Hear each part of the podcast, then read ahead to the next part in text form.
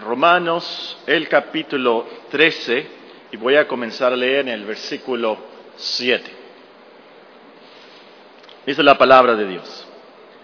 Pagad a todos lo que debéis, al que tributo, tributo, al que impuesto, impuesto, al que respeto, respeto, al que honra, honra.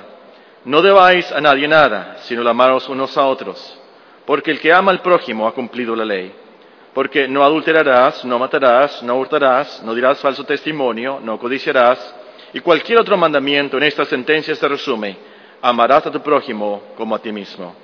El amor no hace mal al prójimo, así que el cumplimiento de la ley es el amor. Y esto conociendo el tiempo que es ya hora de levantarnos del sueño, porque ahora está más cerca de nosotros nuestra salvación que cuando creímos. La noche está avanzada y se acerca el día. Desechemos pues las obras de las tinieblas y vistámonos las armas de la luz. Andemos como de día, honestamente, no en glotonerías y borracheras, no en lujurias y lascivias, no en, en contiendas y envidia, sino vestidos del Señor Jesucristo y no proveáis para los deseos de la carne. Al comenzar nuestra meditación esta tarde, tengo una pregunta para ustedes. Muy fácil la pregunta, no la tienen que contestar, piénsenla y después veremos la respuesta. La pregunta es, ¿qué es peor? ¿Ser un borracho o ser envidioso? ¿Qué es peor? ¿Ser un borracho o ser un envidioso? Esta tarde terminaremos nuestros estudios de Romanos 13:13 donde el apóstol nos alerta, Romanos capítulo 13 y versículo 13, andemos como diría honestamente, no en glotonerías y borracheras, no en lujurias y lascivias, no en contiendas y envidia. En una serie de mensajes súper prácticos estamos estudiando estos pecados que menciona este versículo. Ya vimos eh, lo de las glotonerías, vimos lo de las borracheras, lujurias y lascivias, la vez pasada, el mes pasado estudiamos las contiendas, las peleas, y ahora nos toca terminar con la envidia. Y vamos a estudiar la envidia como si fuera una enfermedad. La, la envidia no es una enfermedad, es un pecado, pero vamos a estudiar como si fuera la envidia una enfermedad. Así que primero veremos algunas características propias de la enfermedad de la envidia, luego veremos unos síntomas de la enfermedad de la envidia y terminaremos enlistando unas medicinas, unos tratamientos para curar, para aliviar la envidia. Muy bien, comencemos entonces nuestro estudio considerando algunas características propias de la enfermedad de la envidia. En primer lugar, la envidia es una enfermedad que tiene que ver con nuestra actitud mental. Es una actitud general, una actitud mental, es un sentimiento generalizado. ¿Notaron ustedes en nuestro texto que todos los demás pecados están en el plural, pero envidia no? ¿Notaron eso? Ven el versículo, dice glotonerías, y luego dice borracheras, y luego lujurias, lascivias, contiendas, y luego tenemos envidia. No dice envidias, plural, pero dice envidia. ¿Por qué? ¿Por qué no dice envidias? ¿Por qué dice envidias? E, el apóstol está subrayando aquí que esta es una actitud general, sistémica, dirían los médicos. E, es un sentimiento que uno tiene, es una condición general. No se trata de una acción, una, cosa que se hace un día y otro no, pero es algo interior, es algo mental, e, es algo individual, es de, todos los días. Entonces uno puede tener envidia sin que nadie lo note. Puedes tener envidia tú solo, no necesitas de otras personas. No necesariamente afectas a otras personas. Puedes ser un paralítico que no te muevas, que no, puedas mover nada y aún así ser envidioso. No necesitas moverte, tocar o comer algo o, robar. No, no, no, no. E, envidia es algo, es algo mental, es algo interior, es algo generalizado. Y este es uno de los grandes problemas y peligros de la envidia, que al parecer Eh, es, no estamos afectando a nadie, no estamos haciendo nada en particular.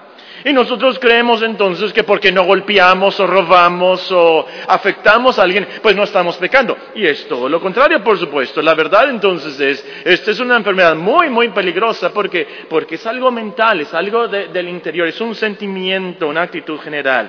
Y también es peligrosa porque la envidia es una enfermedad que, por así decirlo, combina varios males, combina, eh, es una enfermedad compleja, son varios pecados en, en uno. Esa es la segunda característica de esta enfermedad, son varios males. El diccionario dice que, que la envidia es sentir tristeza, pesar del bien ajeno desear algo que no tienes. Eso es lo que dice el diccionario. Desear algo que no tienes. Eso me suena a mí a codicia. Es por eso que Job dice, al codicioso lo consume la envidia. Y estar triste, sentir pesar, sin una buena razón, ciertamente es pecado. Esto afecta toda nuestra vida. Es por eso que Salomón dice en uno de los proverbios, la envidia es carcoma de los huesos. Y es algo que nosotros mismos estamos creando en nuestra vida, es un cáncer del alma que nosotros mismos, una tristeza que no deberíamos de tener, es un pesar, un sentimiento que no deberíamos de tener. E investigué la palabra en original, eh, eh, siempre tengo curiosidad, ¿verdad? ¿Cuál es el original? ¿Qué dice la palabra en el original? ¿Qué dice en el griego? Y les voy a decir la palabra en griego y ustedes me dicen a qué suena. Muy bien, se las voy a decir en griego. La palabra en griego es celos. ¿A qué suena? A celos. Y eso es envidia también. Es codicia y, tener esos malos sentimientos y esas tristezas, eh, pero también es celos, ese sentimiento negativo por el afecto o bien que pudiera tener otra persona. Y es por eso entonces que digo que, la envidia es una enfermedad que combina varios males, varios pecados. Eh, la envidia es algo muy grave, es algo muy terrible. Ahora, otra característica de esta enfermedad es que causa muchos otros males. Causa otros males. ¿Notaron ahí en Romanos 13:13 que la envidia es lo último que menciona el apóstol? El apóstol da una lista y a lo último pone envidia. Esos son todos los pecados, por supuesto que no, hay muchos otros pecados, muchos otros vicios, muchos otros delitos que podemos cometer. Eh, esta es una selección de la cual tenemos que cuidarnos mucho. Pero al mencionar la envidia a lo último, recalca que este es un pecado raíz. Así como los diez mandamientos. ¿Cuál es el último mandamiento? ¿Cuál es el décimo mandamiento? No codiciarás, no codiciarás. Un mandamiento eh, muy importante a lo último para recalcar esto, porque la codicia a lo último nos lleva a muchos otros pecados. Y como vimos ya, envidiar es codiciar. Codiciar es envidiar también. La envidia produce muchos otros pecados y otras tentaciones. Te puede llevar al robo, por supuesto. Te puede llevar al enojo, al cisme. Te puede llevar a las mentiras, a la calumnia, a la avaricia. La envidia te puede llevar aún al asesinato, al homicidio. La envidia te puede hacer resbalar, para usar la palabra del Salmo que vamos a leer en unos momentos. Te puede hacer resbalar, dudar hasta de Dios, dudar de la cristiandad. Vean conmigo el Salmo 73. Y pongan un separador ahí en sus Biblias, vamos a volver a este Salmo después. Salmo 73, muy realista, Asaf, el escritor de este Salmo, nos dice, Salmo 73 Voy a comenzar a leer con el versículo 2. En cuanto a mí, casi se deslizaron mis pies, por poco resbalaron mis pasos, porque tuve que, envidia le causó esto. La raíz de todo esto es envidia. Y vean lo que pasa con este hombre de Dios, Asaf. Casi resbaló por envidia de los arrogantes, viendo la prosperidad de los impíos, porque no tienen congojas por su muerte, pues su vigor está entero. No pasan trabajos como los de los mortales, ni son azotados como los demás hombres.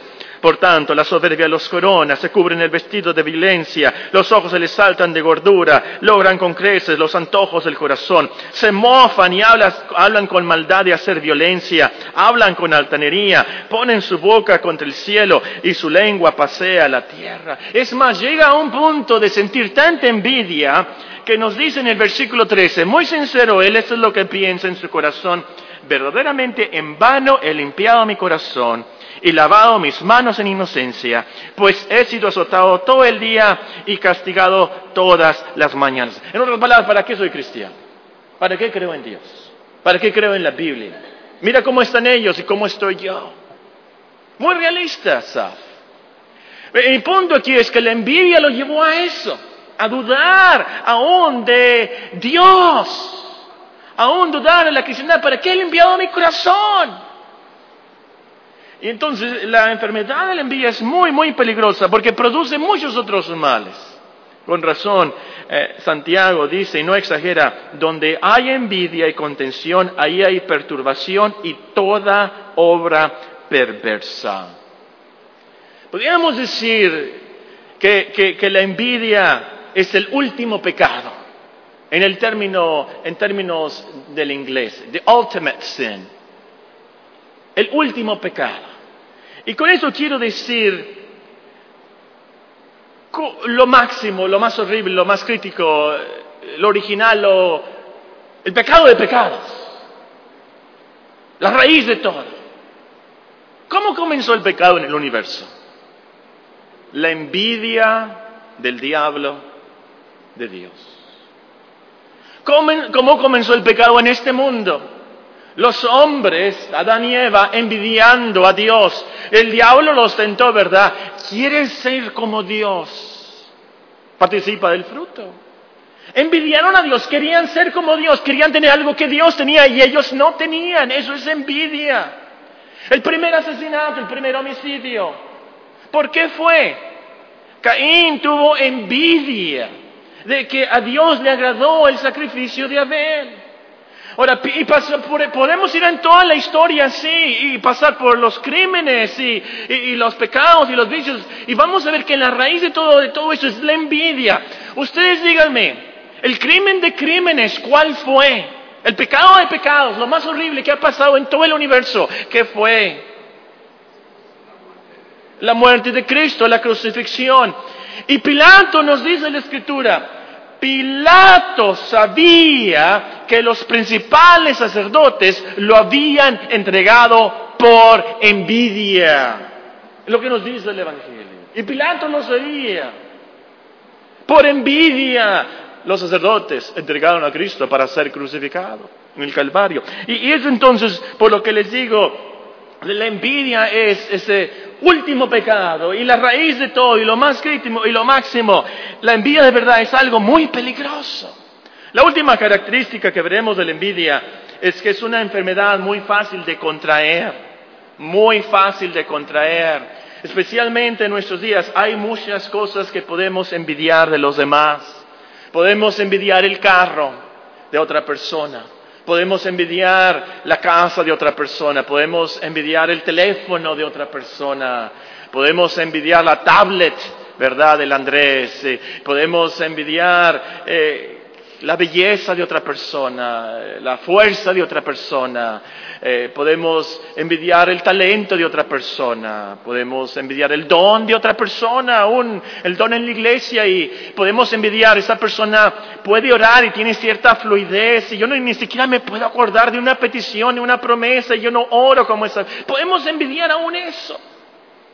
Podemos envidiar ciertamente la santidad de otra persona y la piedad. ¿Por qué? Porque esa persona sí tiene gozo y yo no. ¿Y por qué le va bien en la cristiandad y a, mí no? Y yo con tantas tentaciones y los pecados que yo no puedo vencer. Podemos eh, envidiar la vida de otra persona, la fama de otra persona, la familia de otra persona, los hijos de otras familias, la educación de otras personas, la salud de otras personas la podemos envidiar. Podemos eh, envidiar las vacaciones de otras personas. Hay personas que se van a Alaska y...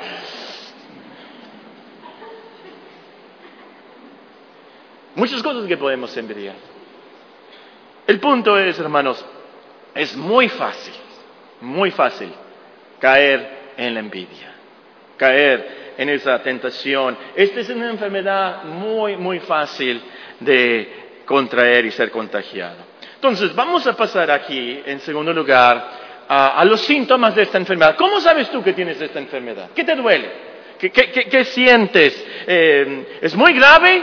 ¿La tengo yo, sí o no? Eh, curiosamente, no, lo creo, pero leí que Martín Lutero dijo que él tenía problema con muchos pecados, pero no tenía problema con la envidia y la codicia. Para mí, yo creo que exageró ahí. Yo creo que todos los hombres al último vamos a conversar. Yo, soy envidioso, yo, soy muy codicioso. Pero vamos a ver, y tú examínate personalmente ante Dios. Eh, ¿Realmente soy envidioso? Vamos a ver algunos síntomas. Examínate ante Dios si tú tienes estos síntomas. Número uno, el envidioso se la lleva pensando y hablando de las cosas de los demás. El envidioso se la lleva pensando, se la lleva hablando de las cosas de los demás. Ah, mira qué bonito el vestido de la hermana Trifusa. ¿Cuánto le costó? ¿Cuánto crees que le costó? ¿Dónde lo compró? ¿Dónde? Y la mañana siguiente, ¿te fijaste qué bonito el vestido de la hermana Trifusa? ¿Dónde lo compraría? ¿Cuánto le costaría? Y en la tarde, qué bonito el vestido. El envidioso se la lleva hablando, pensando en las cosas de los demás. Eh, número dos, el envidioso se la lleva comparando lo que tiene con lo de los demás. Comparando lo que tiene con lo de los demás. Yo no tengo un carro como el de él. Yo no tengo un celular como el de ella. Yo no tengo los vestidos que ella tiene. Yo no tengo los zapatos que ella tiene. Número tres, el envidioso se la lleva imaginando cómo viviera si tuviera lo de los demás. Se la lleva pensando, imaginándose cómo viviera si tuviera lo de los demás. Ah, si yo tuviera ese esposo, no tuviera yo necesidades, yo no tuviera problemas, yo no me peleara nunca con él. Ah, si yo tuviera esa esposa linda, tan sumisa, yo realmente fuera feliz. Número cuatro, el envidioso se enoja cuando otros logran algo que él no pudo lograr. O como dice Santiago, ardéis de envidia, estáis sulfurados de envidia, ardéis de envidia.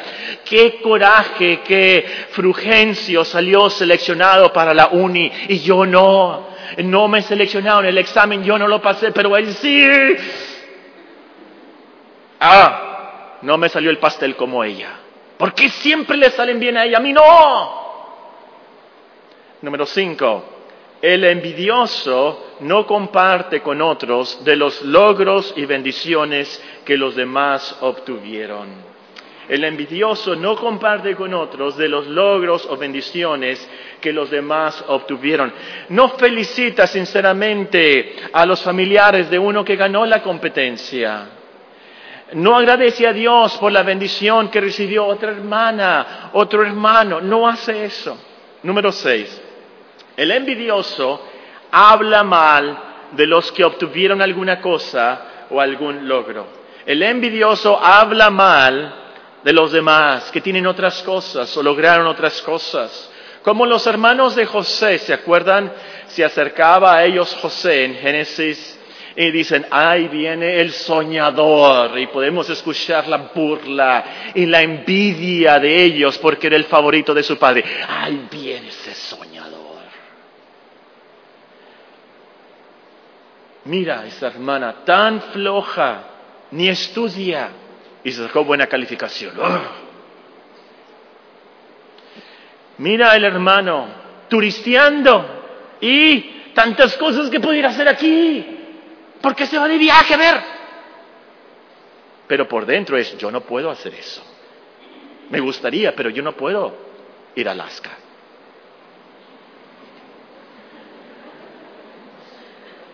Eso es envidia.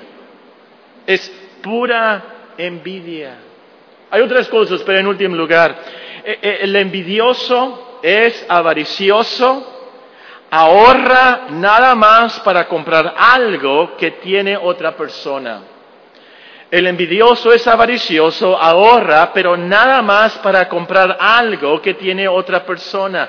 Los niños tienen necesidad de zapatos, la esposa tiene que ir al doctor, hay que arreglar el, carro, pero no gastan en eso, no ahorran para eso. Ahorran y guardan su dinero para comprar un celular como el de su compañero de trabajo, porque el compañero de trabajo tiene uno mejor que él y él no puede aguantar eso, tiene tanta envidia y ahorra hasta que consigue un celular como el de la otra persona.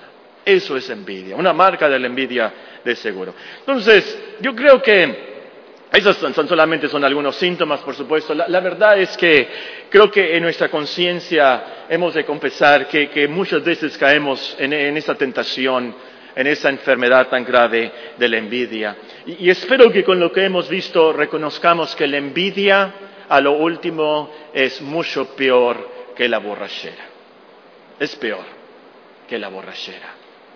En el infierno va a haber muchos borrachos, pero va a haber más envidiosos, más codiciosos. Es de lo más peligroso y nos hunde en lo más profundo del infierno la envidia. Es por algo que el apóstol nos alerta aquí y recalca esto de la envidia. Pero ¿cuál es el tratamiento entonces de la envidia? ¿Cómo, ¿Qué medicinas tomamos?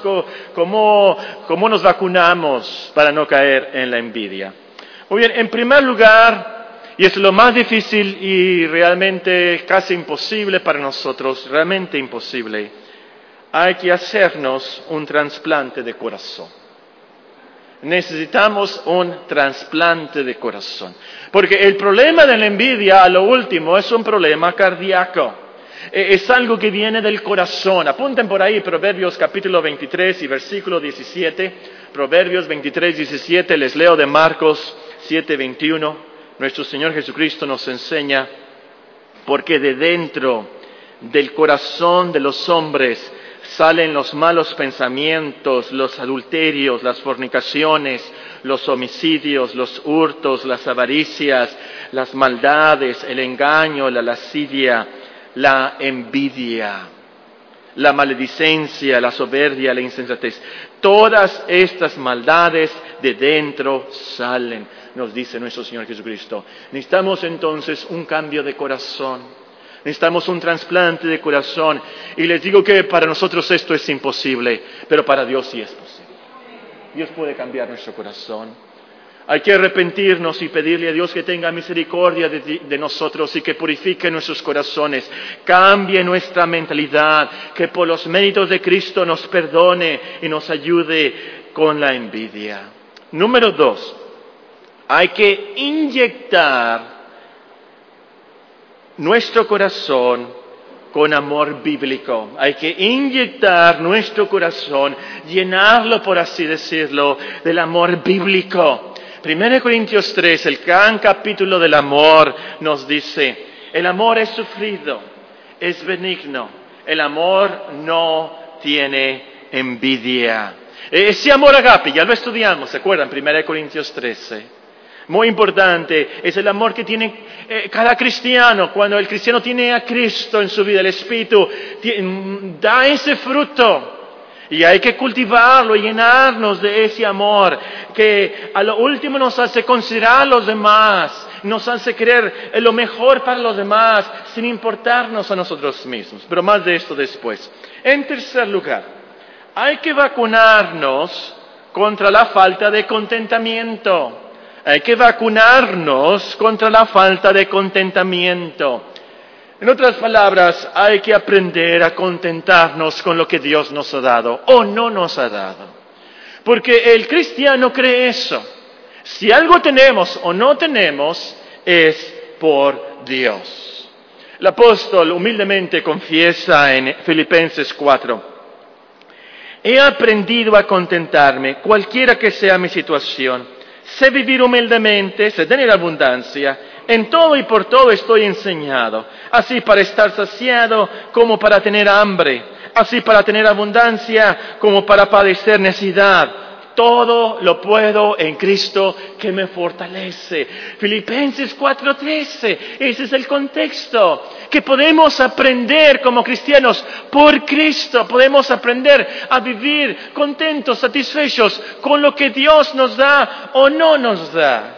Y el punto, hermanos, para eh, vacunarnos contra la envidia. Tenemos que aprender que Dios nos ha dado todo lo que necesitamos, como dice en Pedro, en 2 de Pedro 1.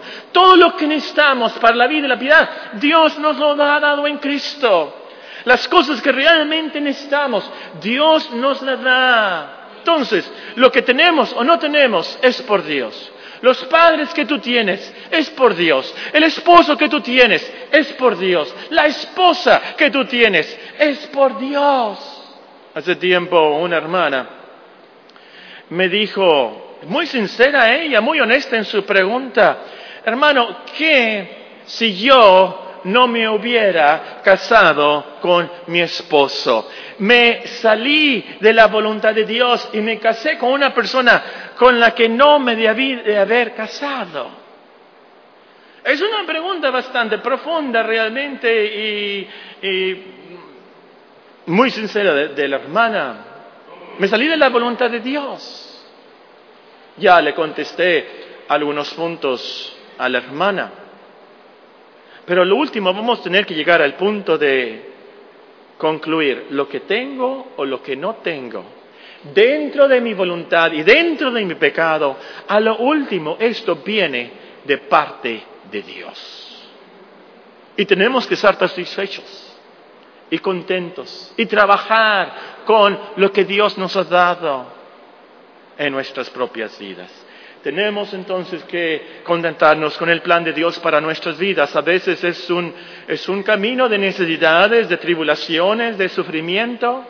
A veces los medios que Dios usa para moldearnos y madurarnos en la cristiandad, para nosotros fueran otros.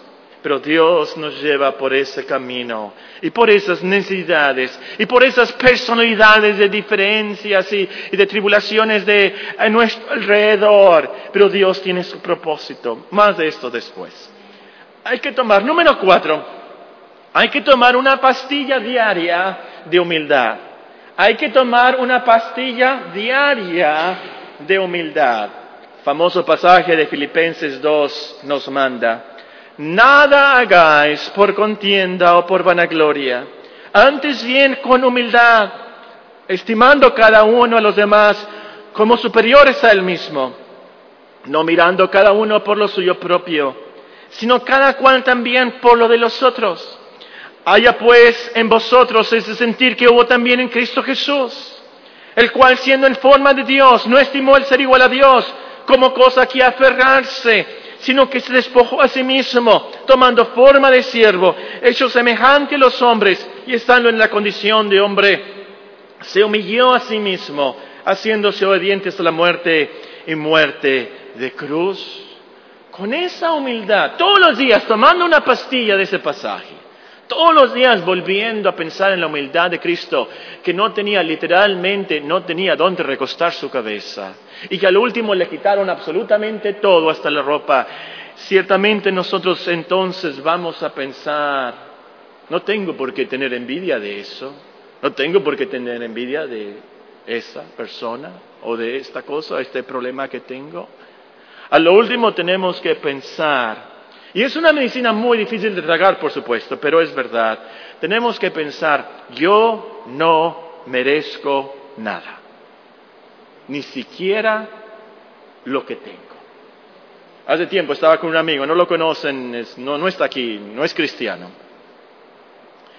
Y, fui a verlo a su casa y estaba su pick-up ahí y me estaba enseñando y me dijo, tenía unos rines muy lujosos y, y luego me dijo, es que yo me los merezco, me dijo, yo me los merezco. Hermanos, no nos merecemos nada. No nos merecemos, bueno, sí nos merecemos una cosa, nos merecemos el infierno. Pero de ahí, nada absolutamente nada. Tú no mereces un buen esposo. Tú no mereces una buena esposa. Tú no mereces unos buenos hijos. Tú no mereces unos buenos padres ricos y famosos. Tú no mereces ir a la universidad. Tú no mereces el trabajo que tienes. Ciertamente, como dice el salmista en el 103, Él no nos ha pagado conforme a lo que merecemos. Él no nos ha pagado conforme a nuestros pecados. Si Él nos pagara a cada uno de nosotros conforme a lo que merecen nuestros pecados, todos nosotros ya estuviéramos en el infierno. Si estamos aquí no hemos sido consumidos, es por la pura misericordia de Dios. Si tenemos que comer y que trabajar, es por la pura gracia de Dios. Entonces, pensando esto, hermanos, no codiciamos ni mediamos, todo lo contrario, damos tantas gracias a Dios por lo que tenemos, aún sin merecerlos. En penúltimo lugar, para curar la envidia, hay que checar que nuestros ojos vean bien. Hay que cotejar nuestra vista, que nuestra vista esté bien. Si tenemos una buena vista para ver el fin, entonces no vamos a tener envidia.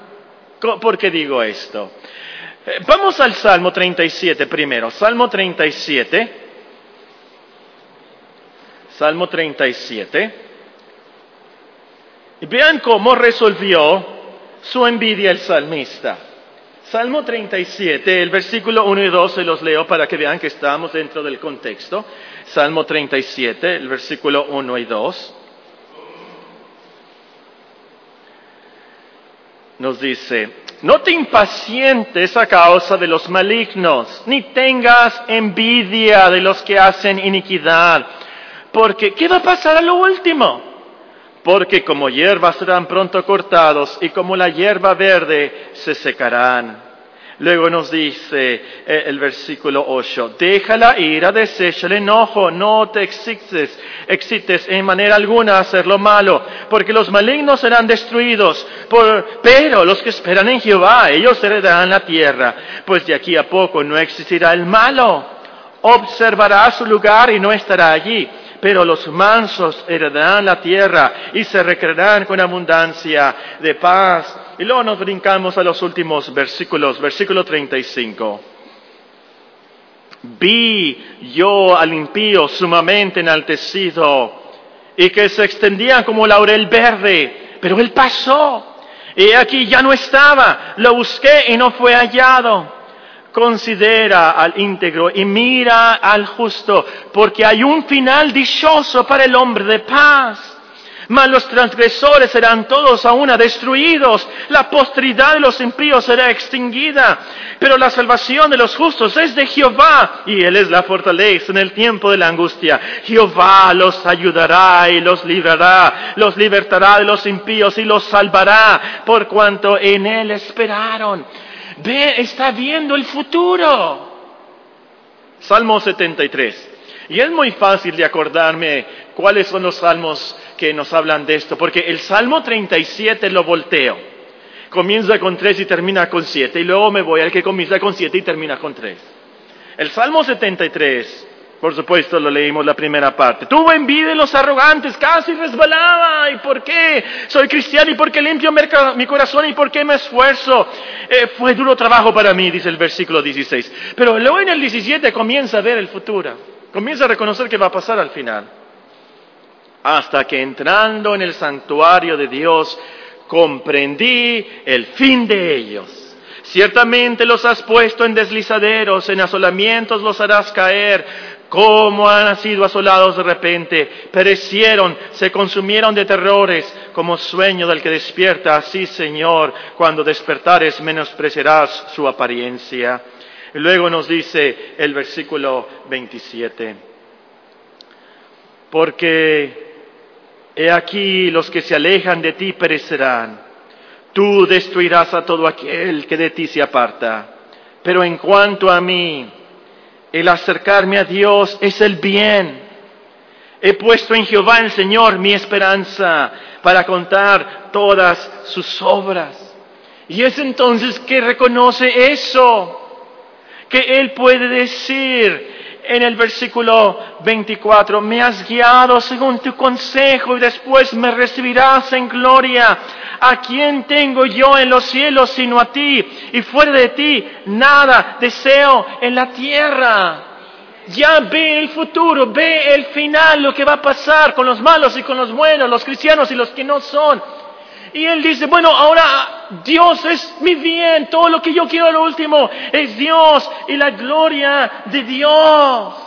Si ves bien lo que va a pasar a los malos, no vamos a envidiarlos, por supuesto, no nos vas a envidiar esa prosperidad tan temporal, tan pasajera. Pero si vemos las realidades eternas, si ponemos nuestros ojos en las cosas celestiales, como dice en Colosenses 3, si nosotros ponemos en las cosas de arriba, las cosas de Dios, las cosas eternas, las cosas de este mundo se vuelven basura. Es así como Salomón llegó a la conclusión en Eclesiastés. Él trató todo, todo, todo trató. Tuvo todo, todo lo que te puedes imaginar. Y al último dijo de todo eso, vanidad de vanidades. Todo es vanidad. Pero cuando vemos más allá y vemos el cielo, vemos a Dios, vemos sus promesas que tenemos en Cristo, la gloria que nos espera. Entonces no deseamos tener realmente nada de este mundo. Y tenemos, por así decirlo, una envidia de la buena, la envidia de los que ya están con Dios. Nuestros hermanos, nuestros hijos, nuestros padres, nuestros parientes, nuestros esposos, nuestras esposas, los hermanos que ya están con Dios. Y quisiéramos ya estar allá. El último tratamiento es esencial, cómo resolvemos el problema de, la envidia. El apóstol nos, nos da en el siguiente versículo, Romanos capítulo 8, perdón, capítulo 3 y el versículo 14. Andemos como de día honestamente, no en glotonerías y borracheras, no en lujurias y lascivias, no en contiendas y envidia, sino vestíos del Señor Jesucristo y no proveáis para los deseos de la carne. Oh Dios, mediante vamos a estudiar ese texto en sí. Lo importante y lo que quiero recalcar esta tarde es que este versículo nos enseña a participar de Cristo, a siempre estar unidos con Él, en creer su evangelio, sus promesas, sus virtudes. Recuerden, a lo último Dios nos va a recibir por Cristo. A lo último Dios nos va a recibir porque Cristo no fue envidioso. Cristo nunca codició nada, nunca envidió a nadie. Es por eso que Dios nos va a recibir, porque Él fue perfecto. Y las buenas noticias del Evangelio son estas, que la justicia de Cristo, que Él nunca codició, que Él nunca tuvo envidia de nada, ni de nadie, Dios lo ve en nosotros, por nuestra fe en Él. Dios nos perdona. A Él lo castigó por nuestra envidia. Pero por su perfección, su justicia, Dios nos recibe a nosotros. Lo que, nos, lo que acabamos de leer en 2 Corintios 5:21. Al que no conoció pecado, a Cristo, por nosotros lo hizo pecado, para que nosotros fuésemos hechos justicia de Dios en él. Y es entonces, esa es nuestra esperanza.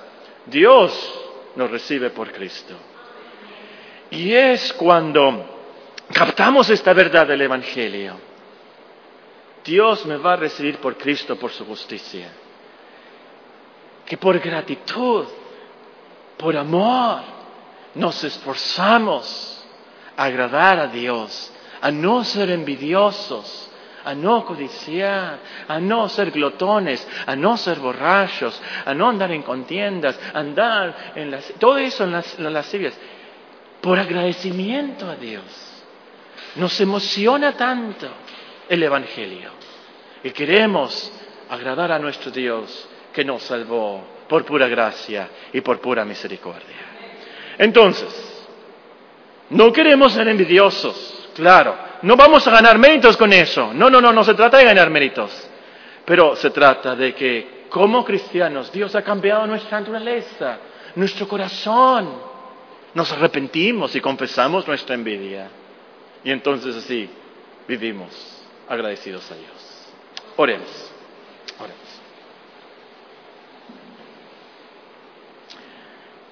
Padre bendito, nuestro gran Padre celestial, el que nos da los dones, las virtudes que necesitamos, el que puede cambiar el corazón.